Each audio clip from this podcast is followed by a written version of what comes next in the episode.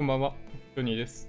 えー7月29日、水曜日ですかね。はい。マーケットの振り返り、今日一日の振り返りやっていきたいなと思っております。はい。いやー、なんかね、あのーまあ、サムネに書かせていただいたんですけど、ATEM mini の多分ね、不具合っぽいですね。いろいろね、あのーメールでやり取りしながら、ローカルで検証してたんですけど、やっぱり固有の問題っぽいですね。これ届いた時からこの症状あって、なんかソフトウェアの問題だったりするのかなとか思って、ファームウェアのアップデートとかやってたんだけど、まあそれでも一向に治らなくて、でまあ、他の人たちから特にそういうなんかコメントとかが出てなかったんで、なんかおかしいなと思って連絡してみたって感じなんですよね。うん。はい。まあ今本当ね、超人気デバイス ATEM mini なんですけど、まあ初期ロットの可能性があるんで、まあその辺かもしれないですね。はい。音声映像大丈夫ですかね？うん。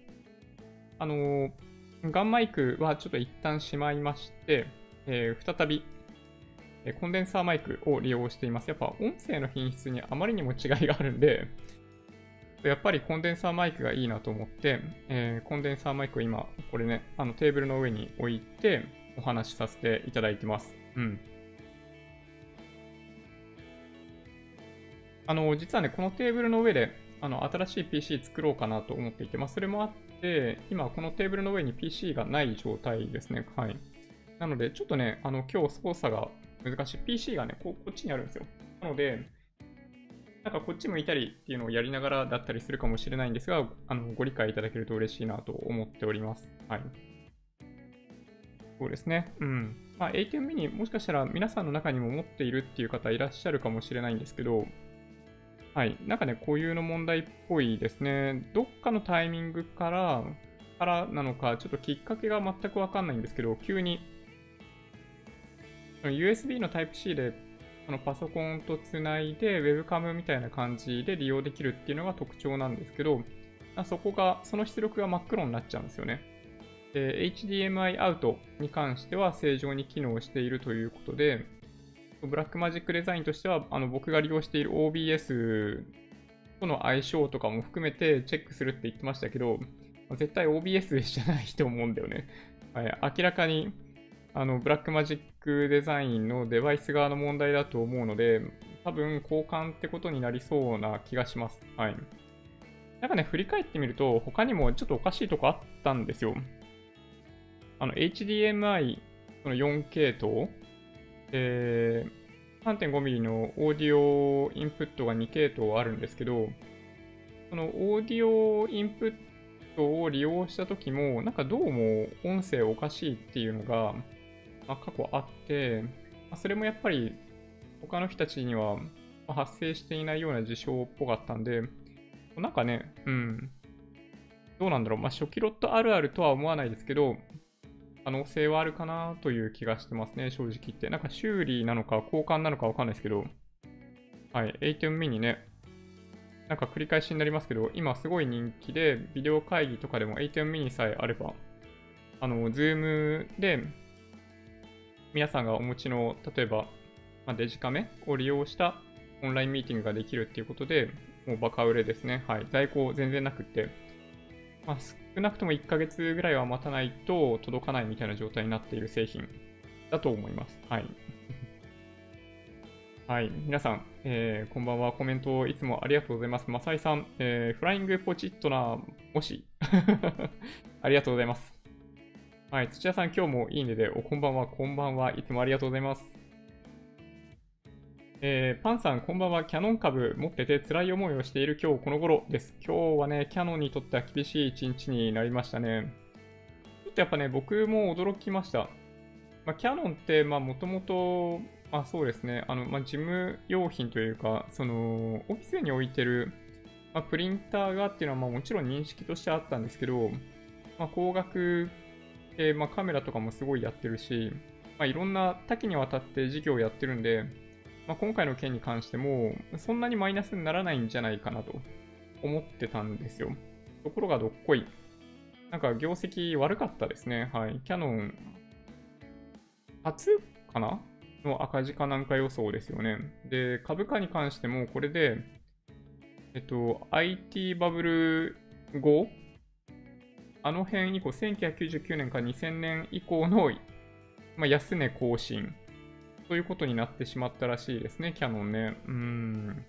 ちょっと僕もね、ショックでしたね。キャノンってそういう会社なんだっけって思いました。なんとなくそのハイテク企業っぽいイメージがあったんで、なんか、うん、あれって思いましたね。うんまあ、キャノンは、まあ、やや厳しいなと思いつつ、まあ、日産のなんかその無敗とかは、まあ、ある程度予想できていたところだと思うので、あでも今日売られてましたよね。日産はまだしも、あ、一緒になってトヨタも売られてましたよね。うん。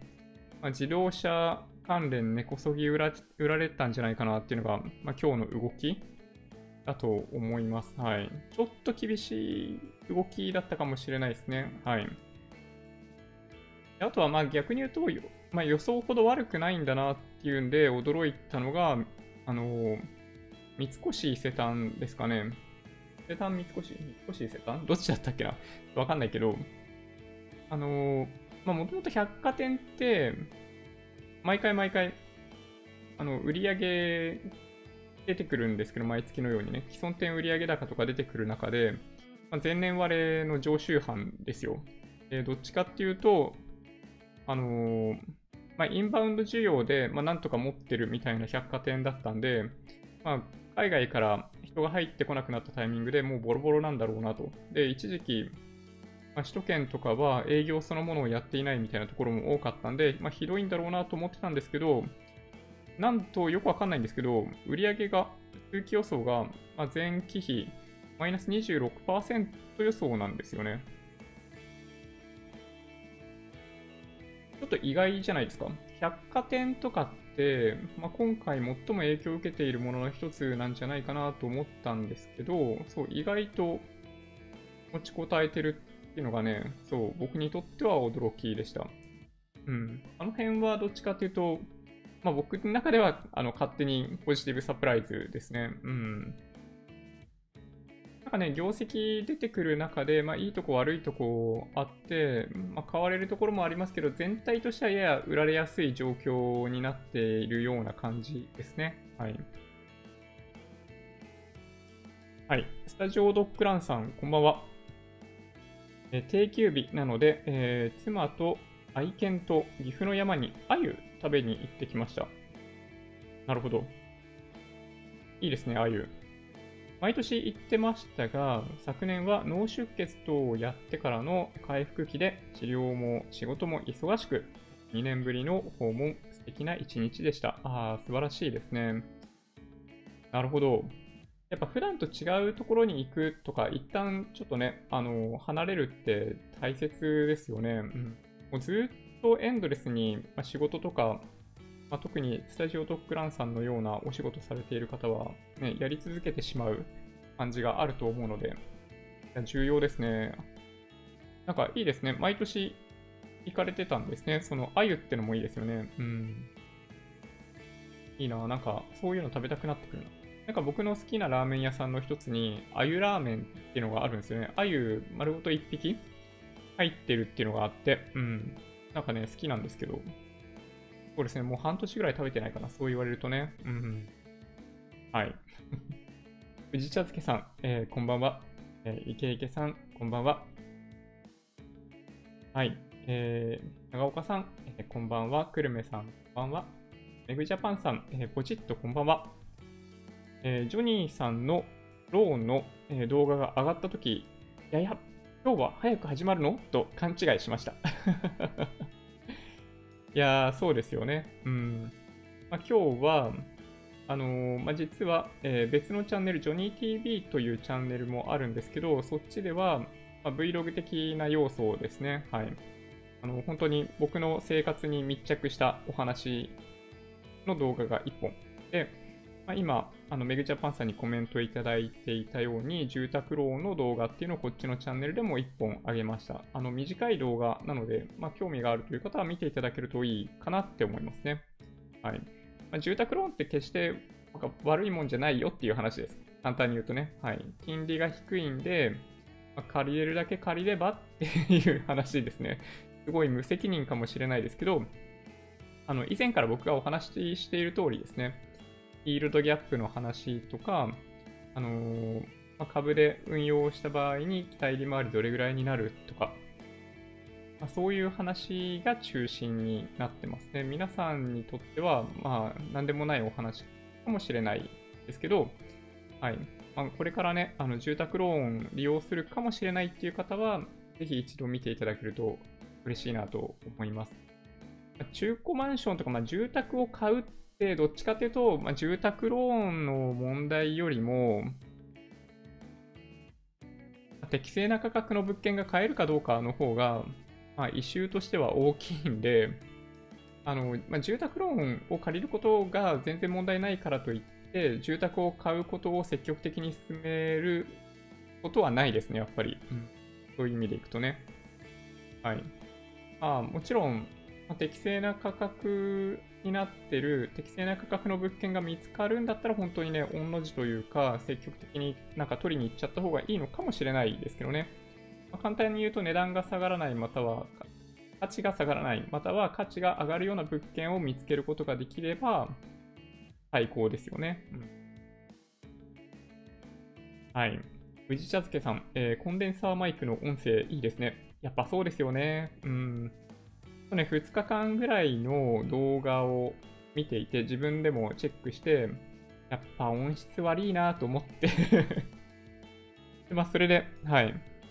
コンデンサーマイク用意しました。ちょっとね、その PC の組み立てをこのテーブルでやろうと思っている関係で、この机の上整理されている状態なんですけど、あの、今、マンフロットのミニ三脚の上に、えっと、バランスプロの MPM2000U をあの載せてる感じになってます。はい。ものすごいシンプルですね。テーブルの上には、これ携帯に反射して赤くなったり映ってますけど、これ ATEM mini そのものと、このマイクだけが置いてあるみたいな状態ですね。はい。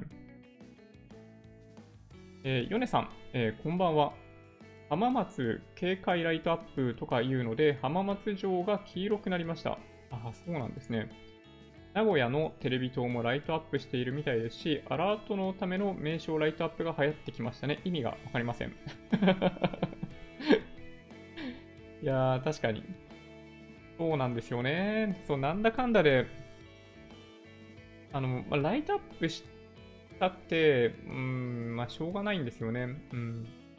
東京アラートみたいなことを小池さんが最初にやり始めたのがっていうのがあるのかもしれないですけど、今日ね、タイトルにも書かせていただきましたけど、まあ、感染予防しましょうっていう話ですね。まあ、これ見ていただいている方に言っても、ま、しょうがないというか、感染している人たちの多くは、まあ、そういった、ま、予防策を、まあ、おそらくあんまりやってなくって、まあ、3密とか、ま、2密ぐらいは少なくとも、うん、まあ、避けられなくって感染してるんじゃないかなという気はするんですけど、まあ、ただいずれにしてもね、あの、ま、PCR 検査の対象者の数をかなり増やしてるんで、まあ、だからこそ、あの、感染者数が増えているということは、やっぱ理解しておかないといけないですね。うん。大阪が200人超えということもあって、なんか東京の仲間入りみたいな感じですよね。うん。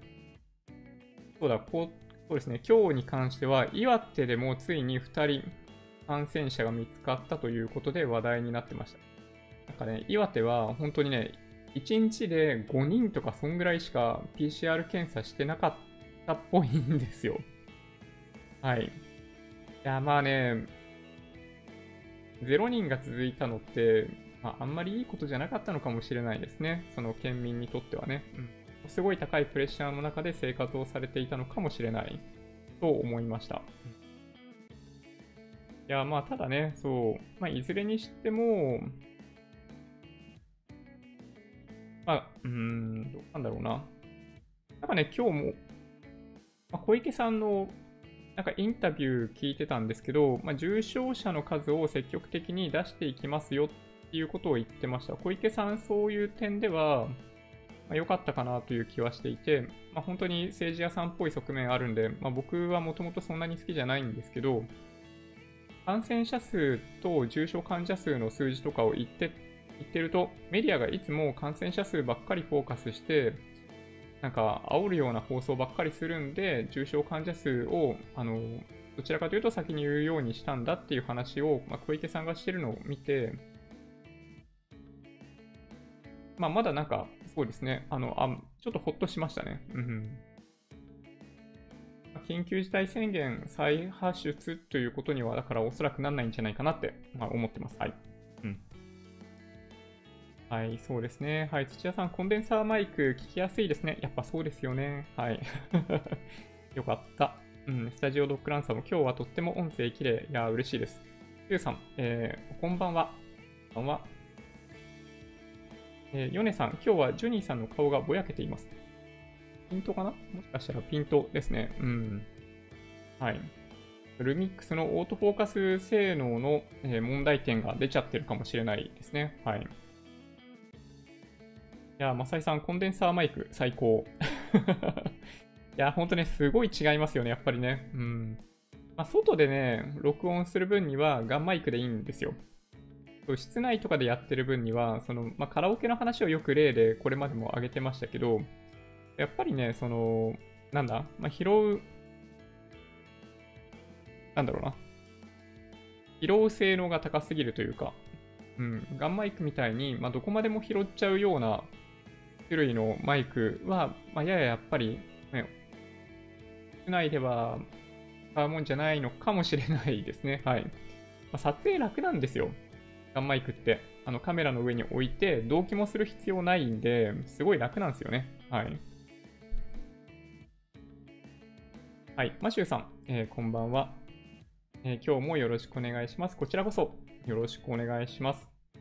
えー、メグジャパンさんもありがとうございます。音声聞きやすいです。ありがとうございます。はい。ロックさん、えー、こんばんは。テスラ下がっちゃったけど、えー、スポーティ、はい。スポーティ、ショッピファイか。決算良くてウキウキな夜です。ああ、そうなんですね。えー、そうなんだ。なるほど。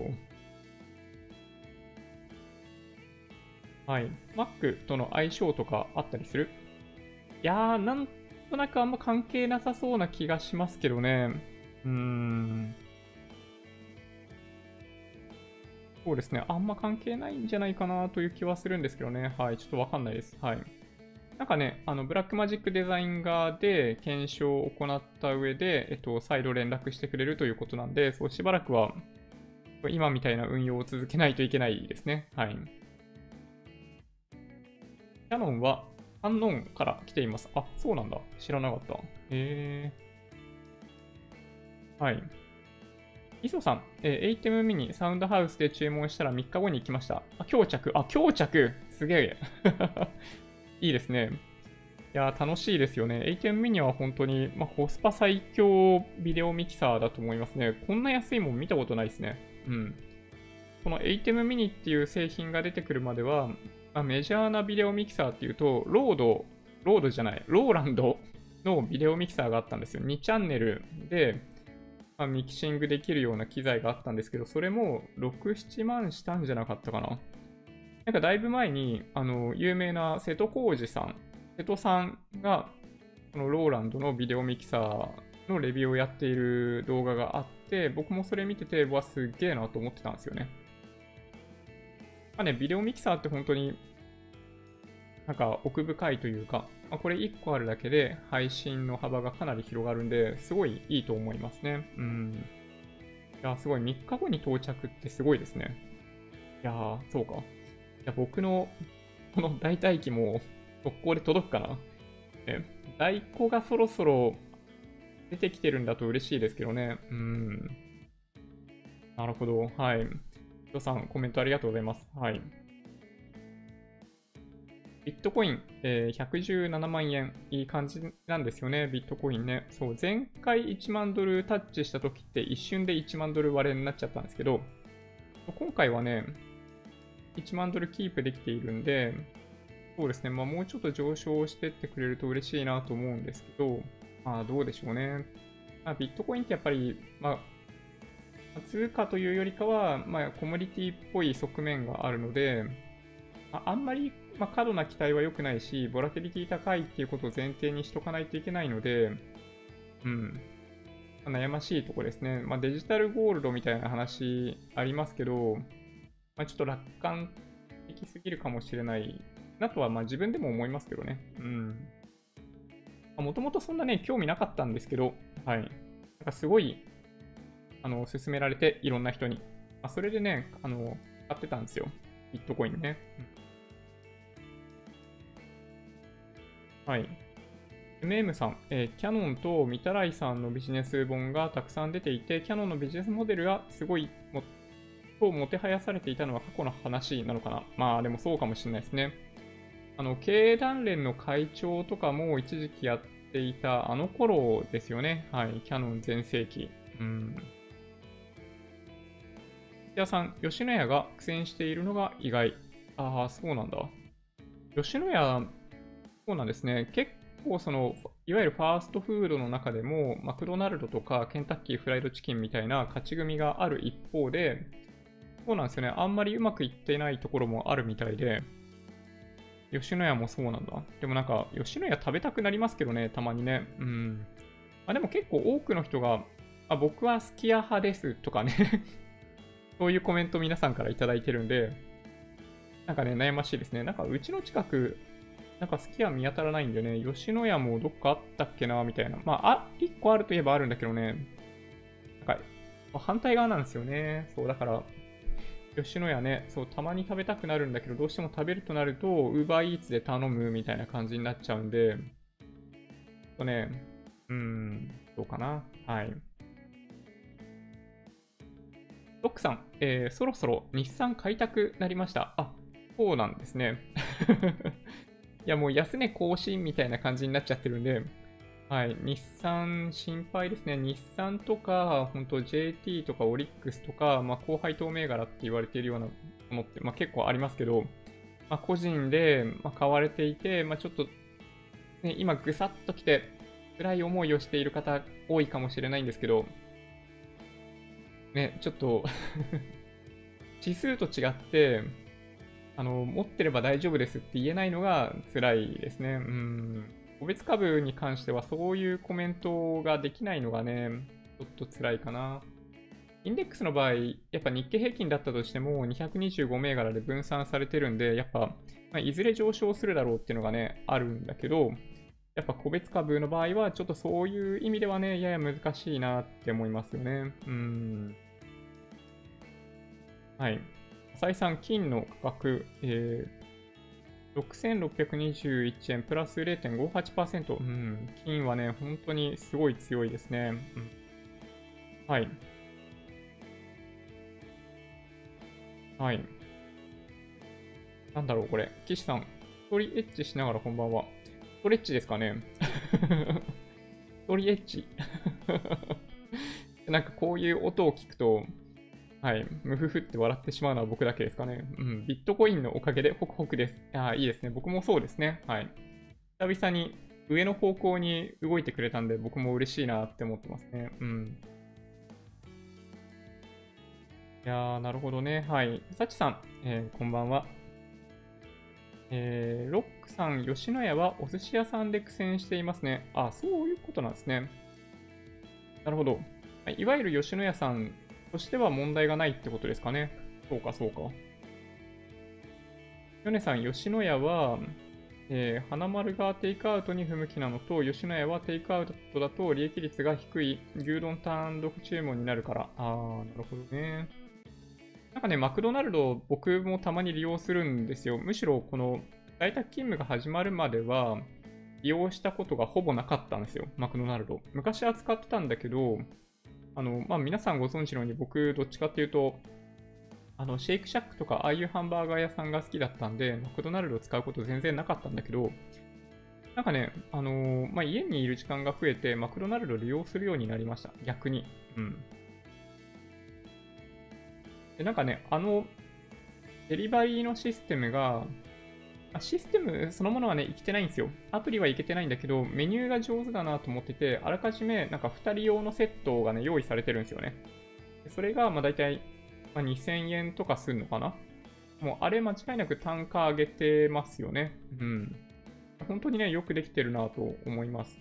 まあ、2人分のセットと、サラダと、キンマックナゲットみたいな内容なんですけど、それで2300円とかそんな感じだったかなうん。マクドナルドはすごい上手だなと思いました。やっぱね、客単価上がりますよね。確かに。なんかね、そう、ヨネさんがおっしゃってるように、吉野家で単価上げるっていう方向に行かないですね、確かにね。うん。なるほど。はい。そうですね。はい。コティさん。えー、ハイガイズ。うん。ハイガイズ、イブニング、ミスター・ジョニー、えー、105円割れ。なるほどね。はい。今104円ぐらいですか？為替。104円台入ったかなぐらいでしたね。ちょっと前に見たらね。うん。まあ、ドルは、えー、売られて、まあ、ドル安、円安ですね。まあ、どういうことかっていうと、まあ、ドルに対しては円高、ユーロに対しては円安みたいな感じですね、今ね。うん。はるさん、えー、こんばんは。こんばんは。昨日売っておいてよかったたような今日この頃。私も今 PC 組んでますが、先ほどライゼン 3300X 注文しました。なんと AMD の株上がりますように。そうなんですね。あのね、全部届きましたよ。あの、巨大な箱が、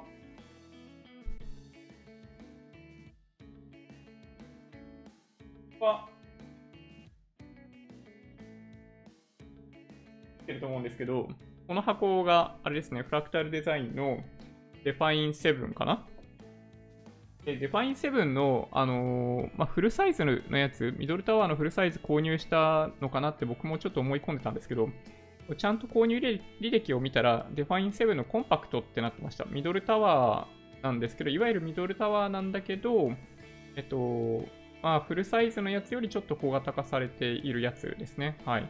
なんか裏配線のスペースとかも、まあ、結構タイトだっていう話なんですけど、まあ、なんかよくできてるケースってことで、うん。いや、なんかね、うん、すごい楽しみですね。なんかもしね、時間があれば、あのー、今日の配信した後に撮影をしながら開封しようかなって思ってます。うん。ちょっとね、その開封するための、その撮影設備ができていない ということがあって、今ね、全部箱の中に入ったまんまになってます。はい。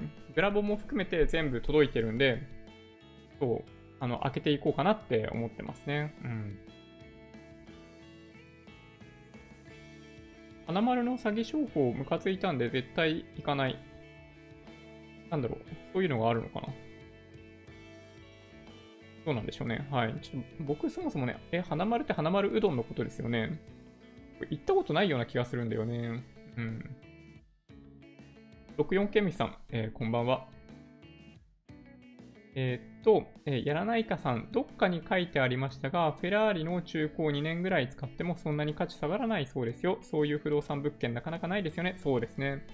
フェラーリは、まあ、これ結構有名な話で、まあ、中古で買って、その何年か乗って売却しても、大して価値が下がっていないっていうのは、これよく聞く話ですね。うん。だからむしろお買い得だみたいな説明をする人もいます。はい。いや、ほんとね、面白いですよね。うん。まあ、PC と Mac の違いとかもそういうところ若干あるかな。Mac, Mac はね、値段があんま下がんないんですよね。うん、使ってても。まあ、ただね、そう今回久々に、まあ、いわゆる PC を使い始めるんで、ちょっとね、ワクワクですね。Windows 10を使うのは初めてじゃないかな。Windows 7は、この会社のパソコンの1個、会社のなんかラップトップの1個は Windows 7が入ってたんで、使ってたんですけど、うん、Windows 10初めてだと思いますね。うん。そうですね。まあね、値段が下がらない不動産物件って、まあ本当ね、なかなかないですね。人気がある駅で、駅から、まあ本当はね、5分以内っていう物件で見つかると、まあ、完璧ですね。うん。まあ、そういった物件見つけるのは、現実的にはかなり難しいかなっていう気がしますけど、まあ、ただね、その、なんだろうな、駅から離れてしまうと、どうしても値段が下がりやすいとかっていうのがあったりするんで、そうなんですよね。まあ、二極化が進んじゃってる。まあ、今すでに進んじゃってるんですけど、高いところはどんどん高くなるし、まあ、それ以外はあの結構下がっていくみたいな側面があるんで、まあね、不動産って、まあ、そういうギャンブル性ありますよね、やっぱりね。はい、はるさん。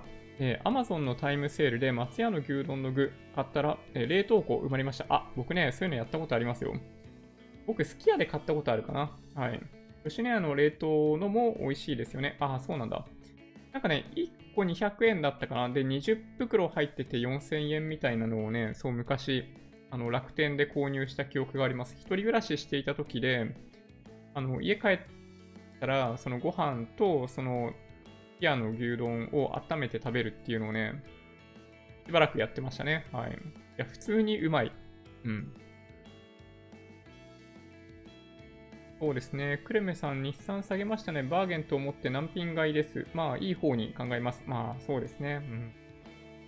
あ、マサイさん、実行再生産数は7月初旬以来一貫して下がっている。あ、そうなんですね。この情報はでかいですね。なるほど。まあ、政府が、ね、あのー、緊急事態宣言再発出に至らないよと言っている理由は、まあ、病床の数と実効再生産数が上がっていないってことなんでしょうね、きっとね。はい。コティさん、為替はセカンドインパクトですかね。えー、待ちに待った 100円くらいになって久々の黒バズ、なんちゃって そうですね、最近もう、まあ、黒田さん、理由も大きくするとか、まあ、債券購入するとか、まあいろいろ、まああるとは言えばあるんだけど、マーケットに与える影響は非常にちっちゃいですよね。うん。もはやね、もうもう何もできない。というかね、まあ、中央銀行ができる金融政策ってもうもはや限界なんだと思うんですよ。もうしばらく前からそうだと思うんですけど。だから、なんかね、どっちかっていうとマーケットがその中央銀行に対してなんか過度な期待をしているっていうことの方がちょっと僕はね、なんか違和感を感じます、正直言って。うん。はい。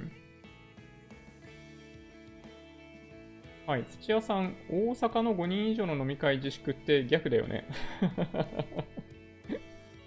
5人以上の飲み会自粛って。なんかそういう、なんだろうね。うん。あの、感染予防さえしてれば問題ないと思うんですよ。だって外で5人で会ったって、あの、大丈夫そうじゃないですか。屋屋外だったらね。うん。だから、なんかね、その夜の街で発生しましたとか、そういう表現いつもされていることに対して僕なんか苦言を言ってるじゃないですか。こういうなんかその5人以上ダメとか、なんか本質とちょっと違うんじゃないかなと思うようなことを一生懸命やられると、ね、どうかなって思いますね。はい。はい、やらないかさん、酔っ払いってダメじゃないですかね。この前、えー、飲み屋街を車で走ったら酔っ払いがマスクなしで肩組んで歩いてました。あれじゃあダメですね。はい。完全なる濃厚接触ですね。はい。もうだから、なんだろうな、感染広がるして広がってるっていうのが、ま、正直なとこですね。で、ま、それと同時に、PCR 検査の対象を増やしたので、感染者数、いわゆる感染者数が増えてるっていうだけだと僕は理解してるんですけどね。はい。そうですね。はい。マサイさん、実効再生産数7月4日から7月28日は1.64から 1.11? むしろ下がってる？東京のケースですね。全国の場合1.86から1.34。むしろ下がってる。うん。これ面白いですね。なるほど。ありがとうございます。はい。じゃあさん、メーカーにはあるんじゃないかな。そう、さすがにね。そう、修理みたいな感じになったとしても、1ヶ月ね、そう、このデバイスないってなっちゃうと、またアバーメディアでじゃあ配信するかみたいな感じになっちゃうんで、ちょっと辛いんですよね。うん。はい、そうですね。そうそうそうそう、土屋さんがおっしゃる通りですね。あの、金、ビットコインに関しては、まあ、ドル安というものに関連して、えー、値段が動いているっていう側面がありますね。えー、岸猫玉さん、おはこんばんちは。GoTo キャンペーンの影響ではないでしょうが、岩手県でも感染者出ましたね。遅かれ早かれだったと思いますが、そうですね。はい。僕もそう思います。もともと、なんだろうな、あのー、まあ、抗体検査とかやったら必ず出てきていたはず なので、まあ、感染者数が出てくるのは時間の問題だったんで、まあ、村八分みたいなことになってないといいなと思いますけどね。うん。結構岩手県怖いってそう言われちゃってて、なんかかわいそうでしたよね。他県から引っ越してきた子供たちが小学校にすぐ、なんだ、登校できないとかね。なんかそういう事態に岩手県かどっかが陥ってたような気がするんで、あれはね、さすがにまずいと思いますよ。うん。本当に PCR 検査ね、そう、5人とかしなかったらさ、感染者出ないよね、それはね。はい。はい、パンさん、松屋派です。ひじねこたまさん、すき家派です。なるほどね。吉牛は油っぽい。あー、なるほど、そうか。ヨネさん、未だに狂牛病の頃の松屋の豚飯復活してほしい派。あー、豚飯って今ないんですね。そうか。あの、なんだっけ？まあ、今ってオーストラリアとか、まあ、アメリカとかから結構安い値段で、ね、牛肉とか豚肉とか入ってくるように昔よりなってるような気がするんで、ね、どんどんやってほしいですけどね、牛肉、牛丼、豚丼、豚飯か、ね。皆さん、家から一番近い飲食店が吉野家なんですよね。これはもうしょうがないですね。吉野家、食べるしかない。いや、でもそれちょっと羨ましいな。ハルさん、えー、ローランド、あの日本のメーカー昔からそうですけど、独占して出し惜しみしているうちに市場をかっさらわれますよね。パナソニックのミラーレスも、かたくなに、えー、位相差センサーが否定しているうちにソニーに全部持ってかれてるそうですね。まあ、マイクロフォーサーズやってるうちは良かったんだと思うんですけど、オリンパスと、まあ、ルミルミックスじゃないパ、パナソニックで、まあ、市場を開拓していって、まあ、ミラーレスといえばマイクロフォーサーズみたいな感じでね、良かったのかもしれないですけど、まあ、市場がある程度大きくなってきた段階での、そのソニーの一手、まあ、α7 III がまあ、最高でしたよね、そういう意味ではね。まあ、フルサイズで、まあ、20万円ぐらいで本体買えるっていうのは本当に、まあ、衝撃だったと思います。ま、マウントとかも含めてね、ソニーですよね、やっぱね。そう、ミラーレス。フルサイズミラーレスといえばソニーというところになりました。ただね、現実的には、ま、キヤノンの、例えばその EOS-R とか、あとは先日発表されたニコンの、えっと、Z5 だっけあの辺も値段が20万円切る。本体価格だったら20万円切るようなところにあるんで、なんかその辺でもいいんじゃないかなってよく思いますけどね。はい。あの、ただ単純に、フルサイズミラーレスを使い始めたいっていうことであれば、まあ、キャノンの EOS-R とかって、まあいいですよね。うん。まあ、先日発表された、なんだっけ？ソニーの α7S3 とかね、うんまあ、全部盛りで、まあ、確かに YouTuber さんとか、あれめっちゃ欲しいって思うかもしれない。あの、これまでバリアングルじゃなかったんですよ。あの、α7 3とかもね。なんだけど、バリアングルだし、えっと、高感度いけるし、あとはなんだろうね。えっと、まあ、手ブレ補正本体内蔵手ブレ補正とかもすごい入ってんのかなあとダブルスロットでしょ？しかも SD カードがいけるとか、あ、それはニコンの話か。まあ、とかで、そう、あの、まあ、全部のせいみたいな感じになっててね、うん、まあ、結構人気になるんじゃないかなって、なんかプロの人たちは、なんか待ってましたって感じかもしれないですね。うん。まあ、ただね、本体価格40万っていうのは 高すぎる。はい。はい、やらないかさん。僕はかつて、えー、引きこもりで店員の会話、えー、したくなかっただから松屋派でした。あ、券売機での購入だったから店員と会話しなくて済んだので、でもかつては卵の生か半熟の選択は店員に伝えなくてはならなかったのが苦痛。今はそれでも券売機で選択できる。ああ、そうなんですね。でもそれちょっとわかりますね。あの、吉野家、今どうなってるのかわかんないですけど、お寿司屋さんとかもそうだと思うんですよ。なんかさ、あの、お会計してもらうときに、あの、まあ、お会計お願いしますって言いやいいんだけど、なんか周りの人たちとか見ると、あの、席を離れるかのような仕草をしつつ、えっと、なんか、ごちそうさまですみたいな。っていうのが、なんかその会計の合図みたいになってて、俺もあれをやらないといけないのかみたいな ことを、なんか僕もね、昔思ったりしていたことがありましたね。うん。今全然平気なんですけど、そうですね。そう、僕もね、昔そういうのをちょっと悩んじゃう派でしたね。うん。浅井さん、花丸うどんって豊田商事事件に関係がある？事件に関係があるっていうか、社長がいただけ。ああ、そうなんだ。ちょっと僕全然知らないですね。ハルさん、えニコンやキャノンもミラーレスの出し惜しみしていたらソニーに持ってかれてる。そうですね。まさにそうですね。うん。はい。はい、セラスさん、えードルインデックス見てね、金のドル建てを見た方がいいってことですよね。うん。いや、確かに、円建てで見てるとね、そう、よくわかんなくなってきたりしますもんね。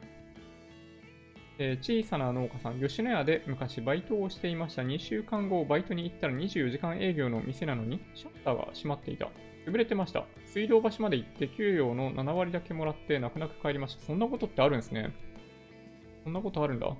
なんか、大手でそんな経験はなかなかね、なさそうな気がするんですけど、あるんですね。なるほどな。ユージンさん、えーこんばんは、えー仕事で配達していますが、ほとんどみんなマスクしてないですね。あ、そうなの？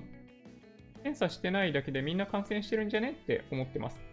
まあ、ただね、えっと、現実的には思ったより感染してないっぽいですけどね。その抗体検査の結果とか見ると、日本人ってどうも感染しにくいようなんですよ。感染しにくいらしい。で、そう、意外とね、感染してないかもしれないです。うん。なるほどね。はい。はるさん、えー別枠で自作 PC 組み立て、開封組み立てライブしてください。まあね、ちょっとね、やりたい気がするんですけど、ちょっと、なんか時間がどうなるかが全く読めないっていうのがね、ちょっと、やや難しいっていうね、あのーそうなんですよね。だからね、そう、撮影で行こうかなって。撮影して、まあ、ある程度組んだ段階で、ライブをやっ、まあ、例えば、最後の仕上げみたいなことをやっていくとかね。うん、そんなことはちょっと考えたりもします。はい。組み立てるとき、Teams でサポートしましょうか。なぜ Teams? いや、でもね、本当に、まあ、とりあえずね、まあ、大丈夫だと思うんですけどね。うん。なんかあんまり心配はしてないです、正直言って。はい。ユージンさん、え金の刀身は少額しか保有していないので、ずっとほったらかし。ああ、いいですね。ほったらかし最強ですよ。うん。はい。ヨネさん、Windows 8を使ってみてほしかった。私はあれは使えません。ああ、そうなんだ。Windows 8って、なんかね、そう、記憶に残ってないんだよね。はい。いじねこたまさん、高橋段さん、金5000ドル強調をしていました。うーん。まあ、ね、どれぐらいの時間軸でお話ししてるのかっていうのはちょっとわかんないですけど、なんかあんまりそういう予想とかね、あの、目標株価みたいなのって出てくると、なんか上昇止まっちゃったりとかするんで そう。ね、こういう話が出てくると、ちょっとどうかなって思いますけどね。うん。はい、やらないかさん、小さな農家さん。はい、水道橋のどっこのの吉野家がなくなったんですか？最近行ってないからわからないので、かつてはよく行きました。お、なんかね、エリアとか皆さん被ってくると気になりますよね。うん。金5000ドルの根拠は？ダンさん、なんて言ってますか？いやー、なんかね、そう。まあ、いろいろね、そう、まあ、気になるところはあるかな。はい。テラさん、バフェット太郎さんは新興国に、新興国にドルが流れる、お金が新興国に流れるっていうことですかね。マネタリーベース全然追いついていない。なるほど。ひじねこたまさん、今日の高橋段さんは金銀は一旦売れ、ただし短期。なんか短期で結構売買をしているじゃないですか。だから、ね、この通りにやってたら、結構うまくいかないんじゃないかなって 思っちゃうんだけど、うん。まあなんかね、そう、まあ信じてやってていらっしゃる方はついていくんでいいのかもしれないけど、ね。ちょっとね、大変すぎますよね。そういうのって。うん。はい、ちょっとね、あの、ネットワークの問題なのかわかんないですけど、くるくるしてたら申し訳ないです。はい。2回目の給付金ないとも限らない、あるとさらに加速。ああ、なるほどね。例えばアメリカの、なんだっけ、その失業保険の増額分の延長とか、そういう話が今ちょうど出ていたりするんで、あの、まあ、法案まだ通ってないのかな？あれ、なんとかね、そう、通過してほしいですね。うん。これはまあ、その金とかだけに限らず、マーケット全体に対して重要だと思うんで、あれは追加してほしいですね。はるさん、えー、日本株ほとんど売ったけど、なぜか日産売らなかったので、また含み損になりました。ああ、おお。おっと。ジネコタマさん、広瀬のじっちゃま、テスラの難品は OK。マイクロソフトは売り。えー、金鉱株で大博打もありかなだって。へえ。いや、なんかね、そういう売買、僕はね、うまくいく気があんまりしないんですよね。はい。とね、そう。うん、自信がないですね、僕はね。はい。ロックさん、また給付金欲しい。家族と、会社と家族で200 240万円もらいました。おお、素晴らしい。なるほど。定額給付金と持続化給付金ってことですかね。はい。素晴らしい。はい、やらないかさん、田舎だと村八部ってありがちですよね。僕の地元の中規模都市でもある一家がかかると地元で有名人になってしまう。SNS で拡散怖い。いやー、怖いですね。それね。うん。ちょっとね、うん、そういうの辛いな。みよみよさん、えー、こんばんは。えー、今日は出遅れた。いえいえ、まだまだございますので、はい、いつもありがとうございます。えー、ロックさん、ジョニーさんのソニー推しをコロナ前から聞いていたんで、3月後半からソニーガチコです。おお、そうなんですね。なるほど。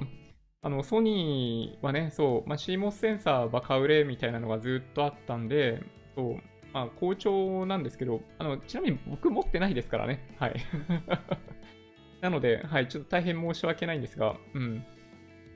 まあでもね、ソニーは、うん、この、まあ、人相場みたいな感じがしますね、正直言って。うん。流れがソニーに来てるなって思います。はい。まあ、ここ、ここ2年ぐらいずっと来てるんで、まあ、そうですね、どっかのタイミングで一巡しちゃうかもしれないですけどね。はい。屋さんタピオ、タピオカメラにアイコンみたいなの映ってます。これはですね、これ、あの、ATEM mini の、なんだ、このスイッチャーのボタンですね、これね。はい。うん。なんかね、デザインすごいいいんですよね。ATEM mini ね。うん。はい、サチさんえ、こんなにガジェット好きのジョニーさんは息子さんの映像や写真撮りまくってしっかり編集するんでしょうね。あー、編集まではね、なかなか難しいんですよ。やっぱりね。で、編集はね、そう、難しいんだけど、Google フォトのそのビデオ作成機能があるんですよ。その写真とかビデオを、まあ、50本ぐらい選択して、あの自動生成みたいな機能があるんですよ、Google フォトって。最近使ってないからね、ちょっとよくわかんないけど、あれ使うとね、いいですよ。動画の中の部分的にあの、ピックアップしてくれて、なんかね、そう、あれいいと思いますよ。うん。なんか勝手にハイライトみたいなのを作ってくれる機能があります。はい、おすすめです。たけちゃんさん、えー、やっぱりお金を配るだけだと日本人貯蓄や株などに回しがちだから経済回すのに違ったアプローチが必要な気がします。あ、まあそうですね。はい。前回の定額給付金は本当にあの、まあ、ライフラインみたいな形でお金を配ったっていうのがあるんで、まあ、その、なんだろうな。まあ、1億円配った時に経済効果としてどれぐらいレバレッジが効くのかみたいな、なんかそういうそのレバレッジをいかに高めるかっていうのが、まあ、次の一手では重要になるかなって思います。一律給付っていうのは多分ないんじゃないかなって想像してますけどね。うん。はい。やらないかさん、注文の仕方がわからないから、ラーメン二郎行ったことないです。マシマシとかそういうのわからないです。あれ、どういう意味ですかね。僕もね、あの、実は、あの、ラーメン二郎行ったことないですね。うん。なんかすごい有名ですよね。いや、もう本当に、多分僕食べれないと思うんだよね。うん、お腹下しそうな気がするんで。はい。なるほどね。マシマシはトッピング大盛りって意味なんだ。はい。みよみよさん、今日、浅田さんが言っていたけど、年金運用は本当に儲けてるの？ああ、もう全然大丈夫ですよ。あの、GPIF は全然プラスですね。はい。なんか GPIF のページのトップページかなんかにチャート出てるんで、それ見ていただけると、うん。全然大丈夫だったってわかると思いますね。で、今回の相場の中でも短期的に下がったけど、その後また上昇してるんで、短期的に十何兆円減らしたってなってますけど、まあ、10兆円以上取り戻してんじゃないかなって思いますけどね。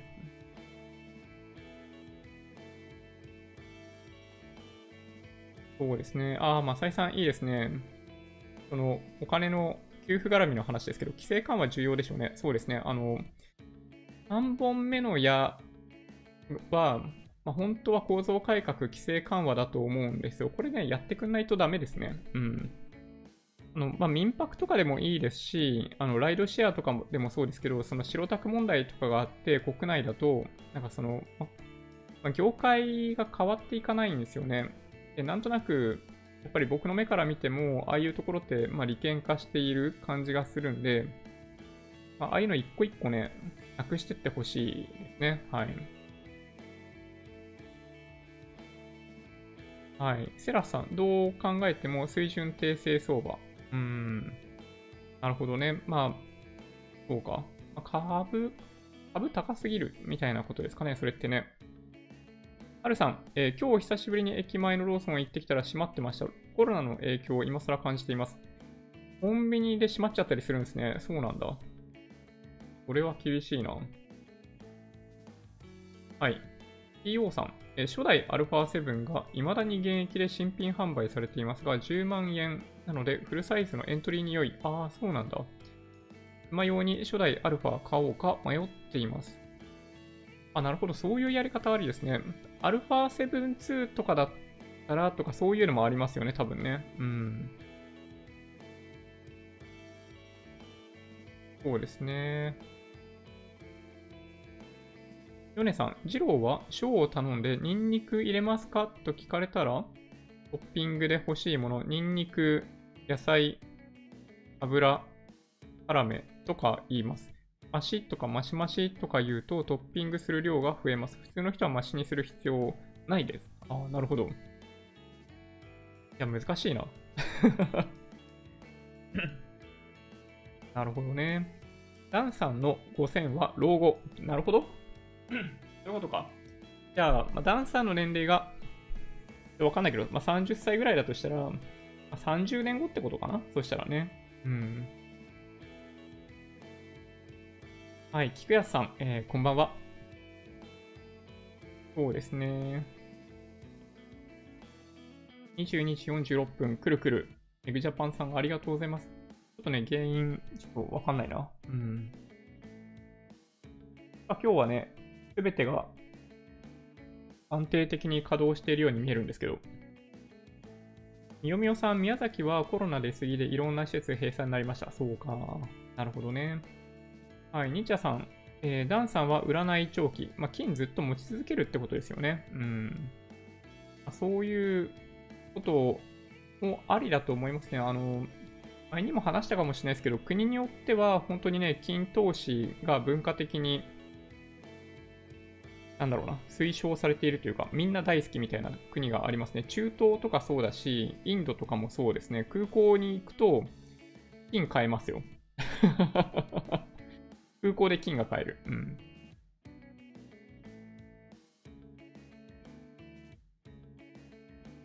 はい。やらないかさん、金価格って上がるってあんまりいいことではないと思うんですが、あんまり上昇するって本来の金の価値の安定性って観点からということではないと思うんですが、うん、まあそうかもしれないですけどね。うん。まあその対比先消費先として、まあ、金が選択されて価格が上がっているっていう分だったら、まあ、僕は、まあ、そういう相場もあるかなとは思いますけどね。うん。ダンさんは短期と長期は的確に分けてアドバイスしていると思います。ああ、そうなんだ。なるほどね。はい。土屋さん、結構ニュースとか SNS で言っています。そうなんだ。GPIF ですよね。GPIF は、そう、トータルでは全然問題ないと思いますね。はい。やらないかさん、JR 東日本の株買いました。株主優待も目当てですが、まあ上がってほしいと思います。はい。電鉄かなり厳しいですね。うん。ちょっとな、厳しいな。はい。ズームもそうですけど、ジョニーさんの一押しは意外と当たるんですよね。いやー、どうかな？どうでしょうね。うん。まあ、なんでしょうね。あの、まあ、仕事だからだと思います。はい。ズームに関しては完全に仕事だからですね。はい。で、まあ、うん、まあ、ソニーにか、ソニーも、その YouTube とかで、なんかそのカメラに対してものすごいアンテナとか貼ってたっていうのはあるかなと思いますね。スマホに2個3個とか、そのセンサーがどんどん搭載されてってるっていうのも、うん、まあ、まあ、僕がその領域ものすごい好きだからっていうだけ、ね、はい。だから、他の領域に関しては、そう、全然、まあ、当たるも何もないと思います、きっとね。うん。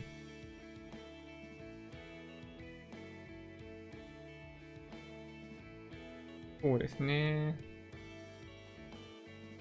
うん、金の価格、えー、ボラティリティが高いと不気味。まあね、確かになソニーといえばソニー銀行の株持ってたんですが、完全子会社になったから手放しました。まあ儲かったからいいけど、かつてバンダイビジュアルだったかなあれを持ってたけど、バンダイの完全子会社になったんで手放しました。その資金でバンダイ株買いました。なるほど。なるほどね。JPX、そういえば売られてましたね。うん。まあ、やっぱり、まあ、変わりすぎでしたよね。日経平均採用っていうんで、ね、ちょっと変わりすぎてたかなって思います。はい。藤茶漬さん、日本の年金長期では確実に利益出してます。個人投資家も参考にしないと。そうですね。うん。はい。土屋さん、この話だけはマネセンと気が合うんですね。面白いですね。はい。確かに、年金運用のニュースは、えー、多くの場合、マイナスになった時ですね。プラスの時はあまりニュースになりません。いやー、確かに。Amazon キラーの Shopify、えー、今日決算後10%上げています。あ、そうなんだ。えー、Amazon キラーなんですね。なるほどな。そろそろ時間。そうですね。11時が近い。はい。マルコさん。二郎のニンニクマシマシ、ソーシャルディスタンスに効果的。そういうこと？いや、面白いですね。はい。マサイさん、そういえば、トランプ政権が7月27日、富士フィルムホールディングスの米国子会社による新型コロナウイルスのワクチン生産の支援のため、え2億、約2億6500万ドルを拠出すると発表。ああ、そうなんですね。そうなんだ。いやーなんかね、うん、戦略的投資ですよね、こういうのね。はい。近い将来、地方通貨ができるんではと思います。デジタルになると思います。使わないとどんどん目減りしていくと思います。貯蓄機能には不向きな通貨で、自治体でないと使えない通貨であれば、通貨が外に出ていかないし、使わないと目減りしていくんであれば、皆貯蓄しないでお金使うし、地域でお金が、えー、回り出すと思います。なるほど。なるほどね。うーん。まあ、地域のね、通貨みたいなのって結構、まあ、これまでもいろんな人たちが、若干トライとかね、まあ、商店街とか、まあ、そういう単位だとあんまり意味ないのか。うん。いや、なんか運用難しそうですね。なんかね、はい。CPIF って運用先の配分先見ると、パッシブが多いですよね。こう言ってはなんですが、運用がたまに下がると、野党がすぐ対策協議会とやらを開いて、官僚を呼びつけて、パワハラ尋問会。原新聞会、えー、運用の状況を野党は本当に理解しているんでしょうか？パッシブだから日経平均とか下がると、それに連動して運用益も下がる。とても野党が理解しているとは思えない。うん。はい、ともさん、えー、かなり出遅れて、こんばんは。いいね、押しました。ありがとうございます。今日、解散総選挙前に消費税5%になるとか情報がちらほら。いやー、ちょっとね、ないかな、やっぱりね。はい。うん。ま、選挙制度と、今のその官僚制度というか、その財務省みたいなところを変えていくっていうことをやらないと、日本の成長率が高くなるっていうのにはちょっと遠いんじゃないかな。はい。みよみよさん、シドニーのセラピストさん推しなんですが、ストレッチしたおかげで3キロ痩せました。なんと。そうか。まあね、野党はね、そうですね。まあ、し、はい、やってる感ですよね。うん。まあね、だからね、そう、中身がなくって困るんですよね。はい、時間の浪費にしか映んない。ヨネさん、マイナンバーカードの自治体ポイントが一応デジタル化した地域通貨もどき。ああ、なるほど。そっかそっか。なるほどね。そうか。ロックさん、えデザイン固定の Amazon に比べて Shopify は、えデザイン自由。日本では楽天と組んでます。ああ、そうなんですね。えー、なるほどな。はい。ね、11時になったんで、うん、そろそろ終わりにしようかなと思うんですけど、そうですね。動画撮ろうかな。あまずは、そうですね。うん。マザボに CPU 乗っける。メモリ乗っける。CPU クーラー乗っける。SSD 乗っけるとかね。なんかちょっとその辺からかな。いや、すごい楽しみですね。なんか久々ですよ、この感覚。うん、めちゃめちゃ楽しみですね。なんだろうね、これね。はい。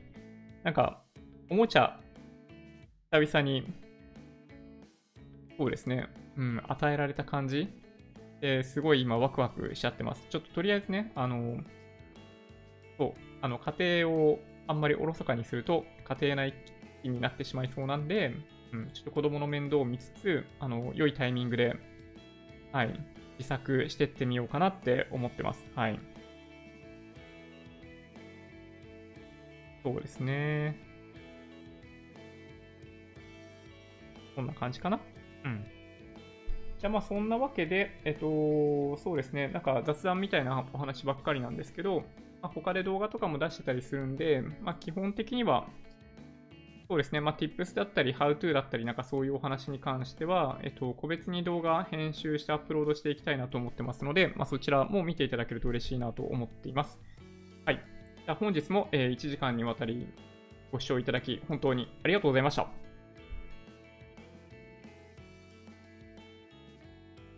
Twitter、Instagram のアカウントもあるんで、もしよろしければフォローお願いします。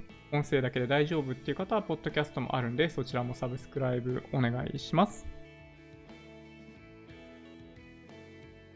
もし今回の動画が良かったって方は、高評価ボタンをお願いします。合わせてチャンネル登録していただけると嬉しいです。それでは、ご視聴ありがとうございました。バイバイ。